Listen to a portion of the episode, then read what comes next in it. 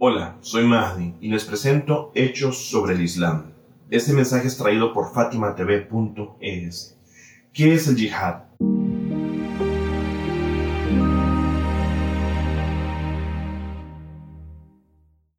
Islam y yihad, yihad e islam.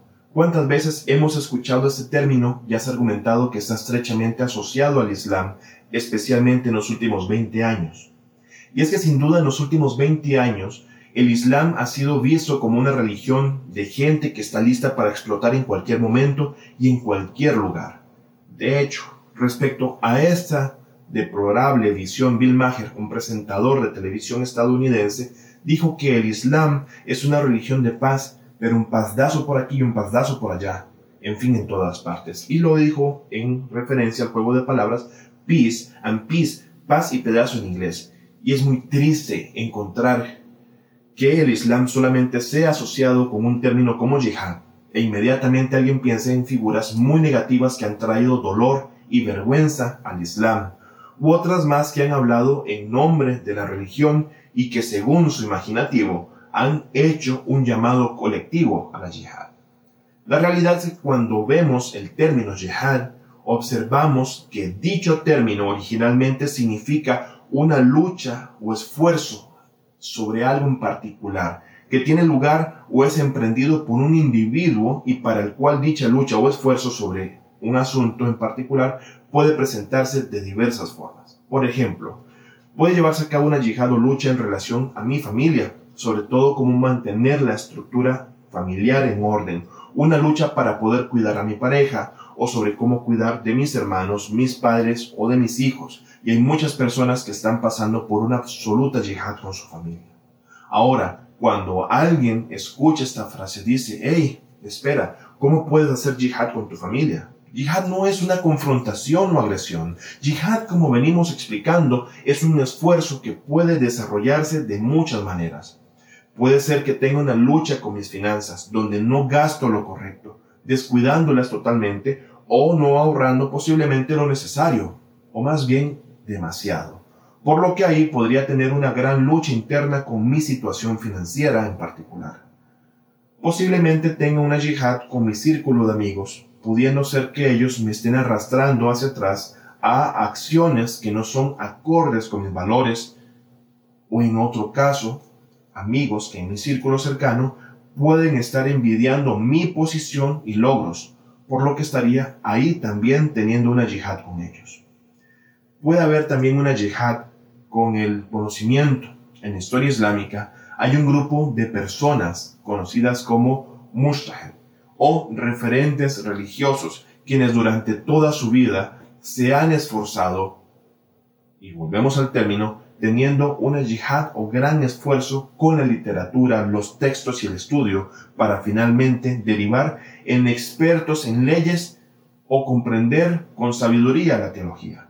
Por lo tanto, cuando una persona llega a comprender el término yihad, entenderá que la más grande yihad que emprenderá no será en un campo de batalla. La más grande yihad, según el profeta Muhammad, la paz y bendiciones de Dios sean con él y su familia, es la lucha de uno mismo, una lucha del alma, en la que me pregunto a mí mismo, en medio de ese esfuerzo, ¿cómo puedo purificar mi alma? ¿Cómo no rendirme a mis instintos y deseos? ¿O cómo tratar de alcanzar un nivel divino como el que el Señor imaginó para mí? Cuando Dios crea a Adán, Él lo hace su califa o representante en la tierra y permite así que el ser humano sea más elevado que cualquier otra criatura de la creación. La mayor yihad es aquella que emprendemos en contra de nuestra animalidad, en contra de nuestros más bajos deseos e instintos, como la ira, y aquella imaginación que pueda causar estragos absolutos si no los controlo con la razón, la racionalidad e intelecto. Dios nos dio facultades que nos diferencian de todo el resto de seres para poder superarles. Cuando hablamos de la mayor yihad, entonces hablamos de la mayor lucha que todo ser humano en la tierra puede llevar a cabo. Y está de acuerdo que es una lucha en contra de uno mismo, una lucha constante entre la conciencia de la psiquis propia y todo lo que está a nuestra disposición. ¿Cuántos dirán, tengo una lucha contra la ansiedad o la depresión? A veces puede ser una lucha contra una personalidad bipolar o incluso la esquizofrenia, una lucha en contra del miedo o el mal carácter, siendo que si no lucho contra eso, mis rabietas pueden llevarme o hacerme llegar a algo muy malo. Esa es precisamente la más grande lucha o esfuerzo, es la más grande yihad. Sin embargo, no podemos negar que una de las definiciones de yihad es también la lucha en contra de la injusticia. Hay veces en la historia de la humanidad, la lucha en contra de la injusticia ha implicado una espada, un arma para diferentes usos y puede considerarse que ello causa estragos en esa tierra.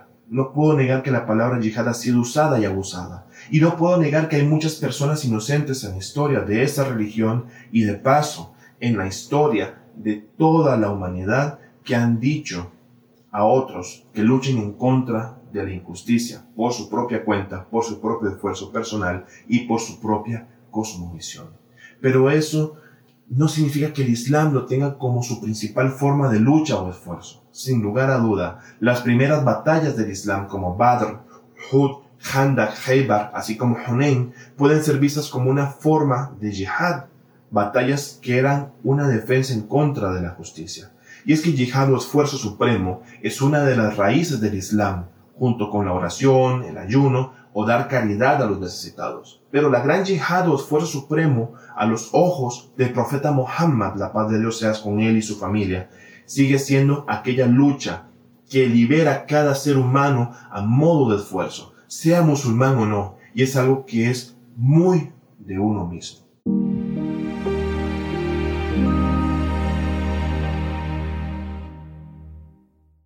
No me queda más que agradecer su atención a esta transmisión que semana a semana intentamos sea de provecho. No sin antes recordarles que pueden encontrar más de este tipo de contenidos en las cuentas de Fátima TV en Spotify, iTunes, Google Podcast y SoundCloud. Además, no olvides de suscribirte a nuestro canal de YouTube, darnos like y activar la, la campanita para estar al día con todos estos encuentros. Hasta pronto fatimatv.es. Si todavía no son miembros de Fátima TV, les explicaré cómo hacerlo.